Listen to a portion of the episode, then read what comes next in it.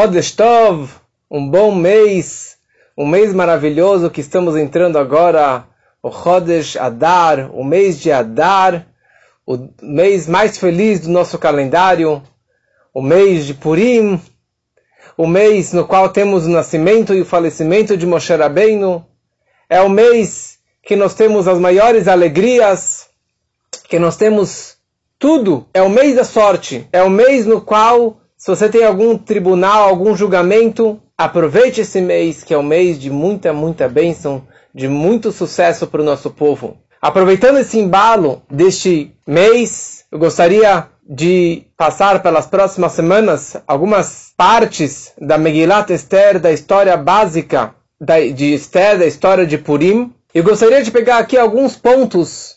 Cada semana eu vou pegar mais uma história Ano passado eu já gravei as histórias básicas de cada um dos personagens principais de Purim. E agora eu queria pegar mais algumas histórias interessantes. Gostaria de falar sobre o grande casamento, na verdade foi um grande pequeno casamento, da rainha Esther, Malkat Esther, com o rei Ahashverosh.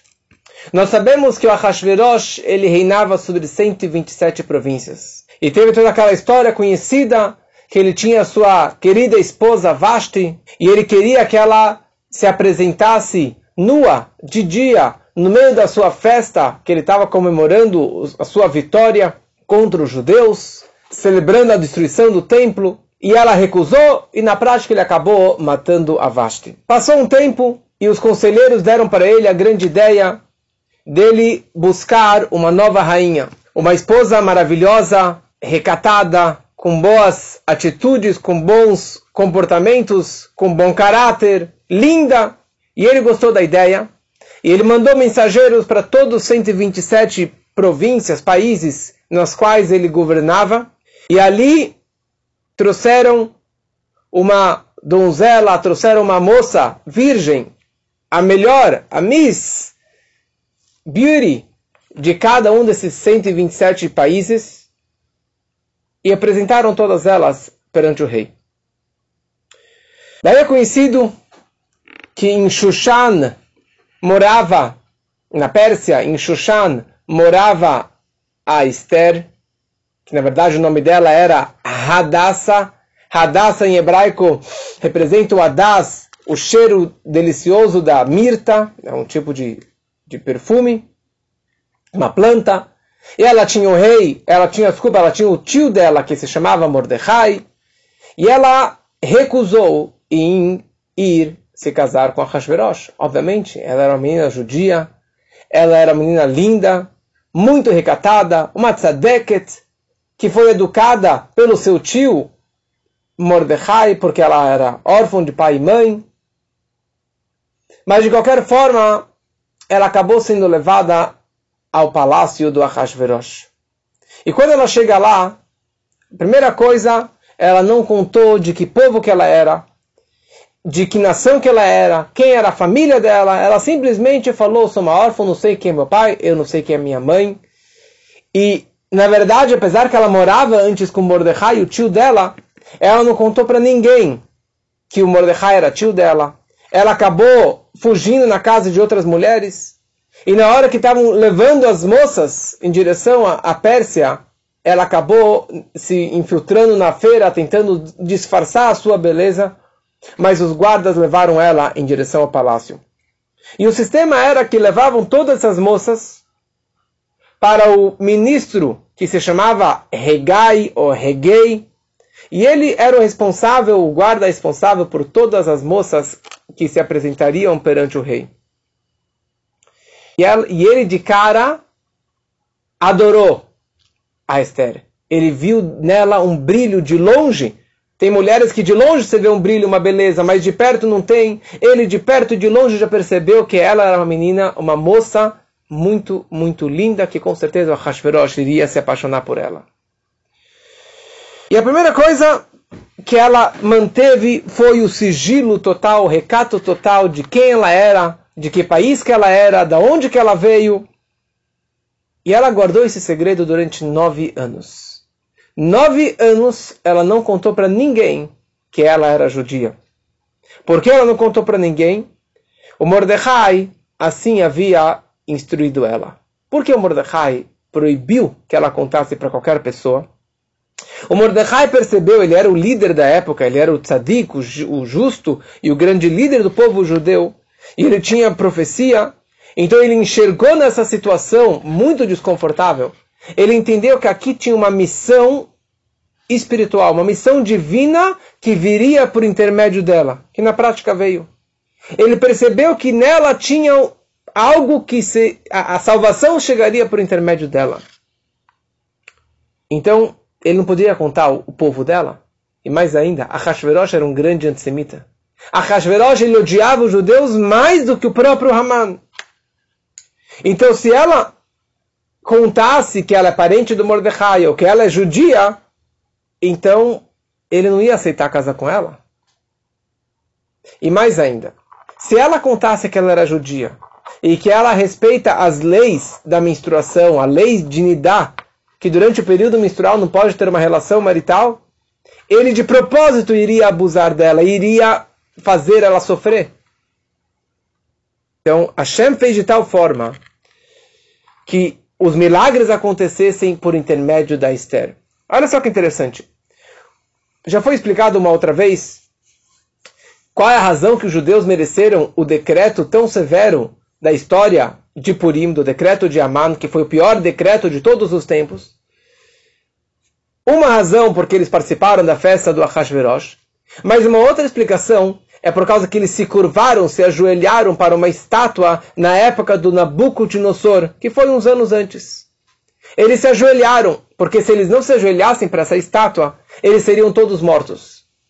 Ou seja, externamente eles se curvaram, mas internamente eles não estavam acreditando nessa idolatria. O que aconteceu? Deus ele fez de tal forma que veio o decreto de Haman e veio um decreto de morte, uma pena de morte sobre todos os judeus. E essa esse medo da morte, essa, esse medo do castigo, acabou, na verdade, fazendo acaparar a expiação, o perdão para todo o povo naquela, no momento de Purim. Mais uma, uma, mais uma razão, na hora que a mais para frente, quando que a Esther ela vai se apresentar perante o rei, ela jejua durante três dias, três dias e três noites. E ela estava torcendo que na verdade talvez o Ahashverosh não vai gostar de mim. Eu vou estar feia, eu vou estar cabeluda, ele não vai gostar de mim. E, e dessa forma eu vou, vou ser mandado embora. E mais ainda, eu não tenho sangue azul, não tenho sangue real. Eu não sou filha de reis, apesar que ela era. A Esther era descendente do rei Saul. Que este era descendente da Rachel. Da Raquel, esposa de Yaakov, a nossa matriarca Rachel. Mas ele, ela não poderia, não queria contar para ele que ela era uma princesa, que ela era filha de reis, porque senão com certeza ele iria casar com ela. Então ela fez de tudo para evitar este casamento. Mais um ponto. Haman, ele é descendente direto de Amalek, o maior antissemita, o maior que odiava o povo de Israel. Então ele ia fazer de tudo para assassinar a Esther, porque ele queria o tempo todo que a sua filha casasse com o Ahasverosh. Então, por todas essas razões, o Mordecai falou para Esther que não contasse para ninguém, principalmente para Ahasverosh, de que povo que ela era e de que, e de que família que ela era, de que religião que ela era. E todos os dias, Mordecai mitalech, o Mordecai ele caminhava pelo palácio, ele passeava pelo, pelo pátio, simplesmente passeando para tomar um bom ar, para respirar, para descansar, mas ele queria, na verdade, saber o que estava rolando com a Esther. Cinco anos ele estava o tempo todo passando e a Esther olhava ele pela janela e dava um tchauzinho, e dessa forma ela não se sentia abandonada, não se sentia sozinha, e ele dava sempre para ela essa coragem, essa força, para que ela pudesse superar toda a situação que ela estava passando junto com a Hashverosh. E todo dia ele rezava por ela. Ele rezava que ela pudesse manter o seu judaísmo. E ele passeava lá Por que, que ele tinha o direito de passear no palácio? Porque ele era o terceiro dos ministros, entre os sarim, entre os ministros, ele tinha essa importância.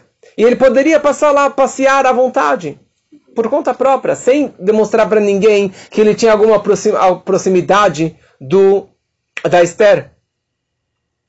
E daí a Megillah escreve uma frase interessante. Nós sabemos que existe os, as notas musicais na leitura da Torá, existem as notas musicais na leitura da Megillah. E a nota musical da Torá ou da Megillah tem a ver com a história.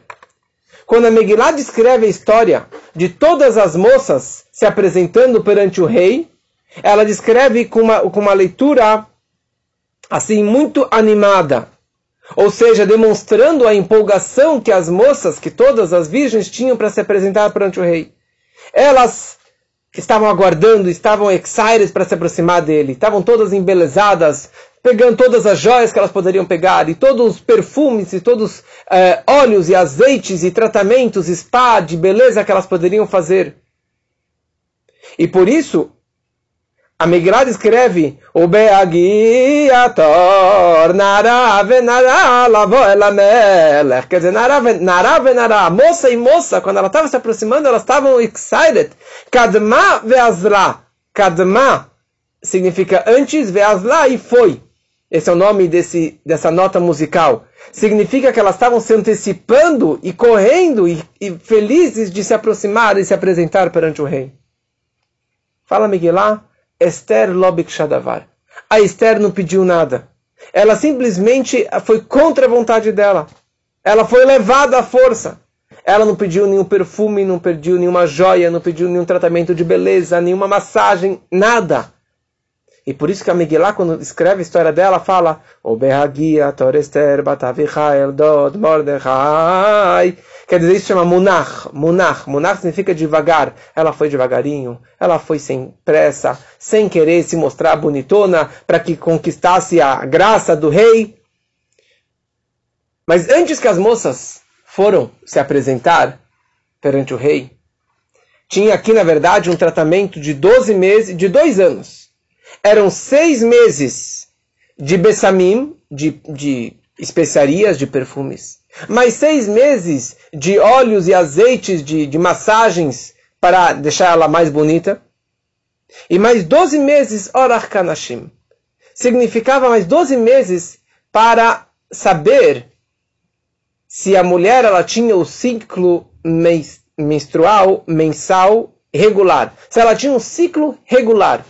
Porque uma mulher que tem um ciclo regular, ela fisicamente fica mais bonita perante o rei. Agora, se ela tem todo um ciclo irregular, assim que era, que era a cabeça deles.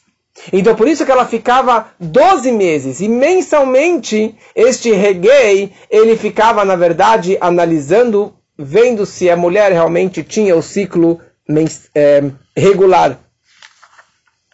E mais ainda, todos os meses elas passavam perante um médico para saber se ela não tinha nenhum tipo de doença física ou mental ou, ou emocional.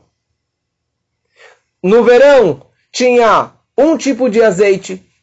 No verão tinha os bessamim, que tem um cheiro gostoso que ajuda para o corpo.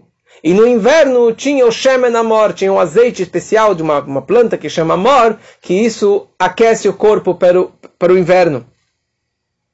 Então a Esther, ela era filha de Avichail. Avichail. Ele era um homem, o pai, Chail. Chayal quer dizer uma pessoa, um soldado corajoso. E ele é também um Chayal de mitzvot. Eram tantas mitzvot, tantos preceitos da Torá que ele guardava, que ele era uma pessoa muito forte, ele era um grande tzadik. E isso ela aprendeu da casa do pai dela. Esse recato, essa vergonha, esse cuidado com o corpo, ela aprendeu na casa do pai dela, que aprendeu do, do, do ancestral, que era Shaul. O rei Saul também tinha esse recato. Que isso, na verdade, veio da Raquel, que tinha o tzniut máximo. A Raquel, a matriarca Rachel, ela foi forçada a permitir que a irmã dela passasse na frente e casasse com o patriarca Yaakov. E ela passou para ele os códigos para que ele pudesse casar com a com a Leia. Cada moça se apresentava perante o rei Baerev Ba'a, ela vinha de noite e de manhã ela ia embora. Desde a história da Vashti, o Ahashverosh, na história da Vashti, chamou que ela viesse nua de dia para ter uma relação em público de dia com a Vashti, e por isso que ela acabou sendo morta. Então ele aprendeu a lição, um pouquinho da lição, e nunca mais ele tinha relações maritais durante o dia e só de noite. Então de noite a moça vinha, tinha uma relação com o rei, e de manhã ela, volta, ela voltava para casa. E daí era um outro ministro que era responsável pela mulher, pelas mulheres, que chamavam Shashgaz. E a partir daquele momento, essa moça que era virgem, agora não é mais virgem, ela se, tor se tornou uma pileges, uma concubina do rei. Uma concubina, ou seja, a partir de então ela nunca mais pode estar com outro homem. Ela está lá de stand-by esperando para o rei, se talvez ele quiser estar com ela mais uma outra vez. E anotava numa caderneta o nome dela, para que ela não enganasse e tentasse pagar algum suborno para voltar, se apresentar novamente pelo rei, pelo rei, perante o rei. E dessa forma, talvez ele se apaixonasse por ela. Estava anotado direitinho o nome de cada uma delas. E aqui tinham 127 moças das 127 províncias. Então a Esther, ela se aproximou.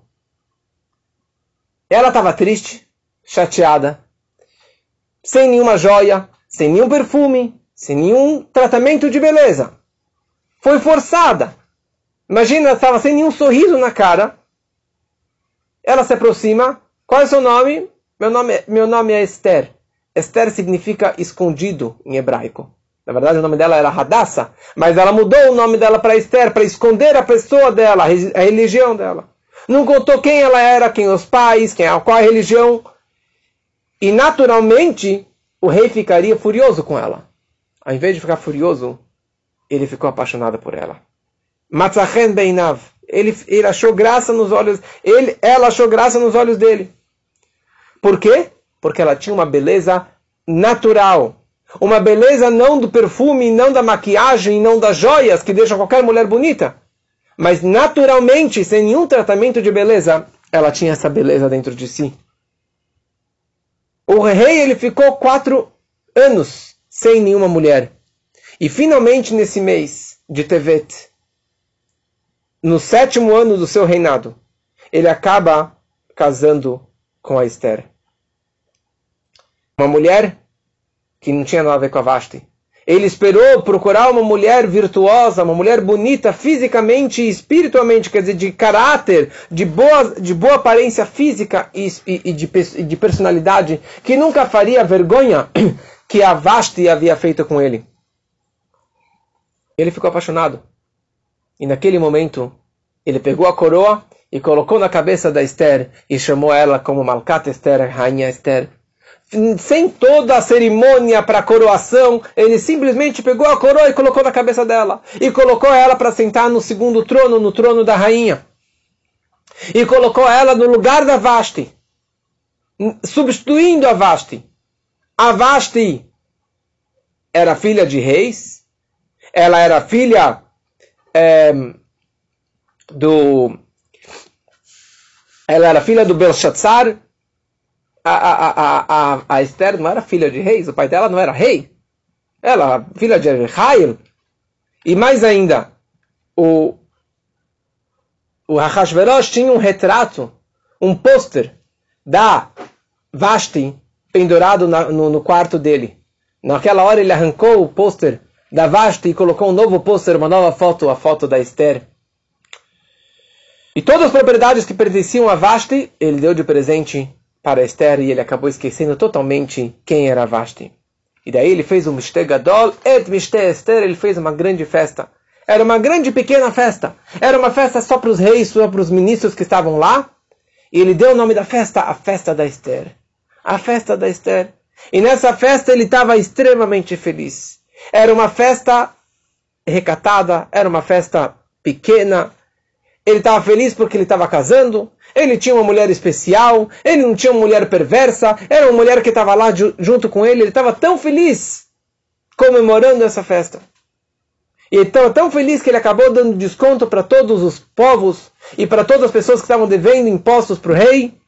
Ele deu um desconto e deu de presente para todos como o poder do rei. Mas ele queria que queria descobrir o povo dela. E ele insistiu e começou a discutir com ela. Falou: Esther, minha querida mulher, por favor, me fala quem é seu povo. E daí a Esther, a Esther, na verdade, é, falou: Olha, você quer saber qual é meu povo? Qual é teu povo? Desculpa, Vossa Majestade, mas qual é teu povo? Falou: Eu sou filho, filho de reis. Mentira, porque ele era, ele era filho de uma história lá com um cachorro, é, que não veio ao caso agora, mas ele não tinha sangue real. Ele casou com a Vashti para conseguir adquirir esse sangue azul. E daí ele começou a insistir mas quem é que não é? A Vashti levantou o tom da voz. Desculpa, a Esther levantou o tom da voz e falou: Desculpa, rei Ahashverosh. Eu vou te dar uma bronca educada, mas eu preciso te dar aqui uma, um, um, um aviso. Que é o seguinte: olha, não fica bravo comigo. Você está me provocando, me provocando para te falar alguma coisa, para você ficar bravo comigo, para você chegar amanhã e me matar que nem você matou no passado a Vashti. É isso que você quer? Você quer me matar? Me mate. Eu tenho minhas razões porque eu não vou revelar para você o meu povo. Eu tenho minhas razões, por que, que eu não vou te revelar de que nação que eu venho, qual é a minha família? Eu tenho minhas razões. Você quer me matar? Pode me matar. Aliás, você poderia ter conselheiros maravilhosos, judeus, como que o Nabucodonosor tinha o conselheiro que era o judeu, que era o Daniel, o profeta Daniel. E depois o Belshazzar também tinha o Daniel como profeta, aquele o pai da Vashti e você escutou os profetas, os seus conselheiros, que deram um mega conselho para matar a Vashti. Você quer me matar também? Pode me matar. Se você quer um conselheiro bom, pega um judeu. E o, e o, Mordecai, e o, e o Ahashverosh, ele ficou assustado, falou, desculpa que eu estou te insistindo, mas tem judeus hoje, tem sábios, eu pensei que todos foram mortos pelo Nabucodonosor. Ele falou, sim, tem. Tem um judeu que se chama Mordecai, e ele é o líder dos judeus, e com certeza ele vai te dar mega conselhos. Na hora, o Ahashverosh gostou da ideia, chamou o Mordecai, colocou ele como conselheiro, colocou ele lá dentro do palácio para julgar, para julgar e para dar conselhos, aconselhar o rei. E a primeira coisa que ele virou para Mordecai, ele falou: Mordecai, me fala uma coisa, como eu consigo tirar dessa mulher o segredo dela, o segredo de que povo que ele é? E Mordecai, esperto, ele falou: Olha, se você quer saber, faça uma segunda rodada. Chame mais 127 moças do mundo inteiro. O Beikavetz Betulot chama mais 127 virgens. E daí, a coisa que a mulher mais detesta é ciúmes. Ela não consegue ver o homem casando com outra mulher. Então, talvez com ciúmes, ela vai acabar revelando qual é o povo dela. E o, e o Ahashverosh, ele fez isso. E chamou mais 127 moças. E ele não gostou de mais nenhuma. E não quis divorciar a Esther. E continuou com a Esther. Qual foi a intenção de Mordecai de dar esse conselho para o rei? Porque o Mordecai falou: olha, de duas uma. Se ele libertar ela, achar uma outra mais bonita, quer dizer que foi um erro que ela foi para a casa do, do, do e graças a Deus ela vai voltar para casa. Ótimo. E se não, é um, mais um sinal que isso veio dos céus e que Deus está fazendo todo esse plano para que realmente ela possa salvar o povo de Israel numa situação tão apertada e que essa realmente foi a grande missão da rainha Esther na casa do, do Ahashverosh, no palácio da Ahashverosh, e esse que foi o grande casamento da Esther com Ahashverosh. Semana que vem, mais detalhes, nos vemos lá.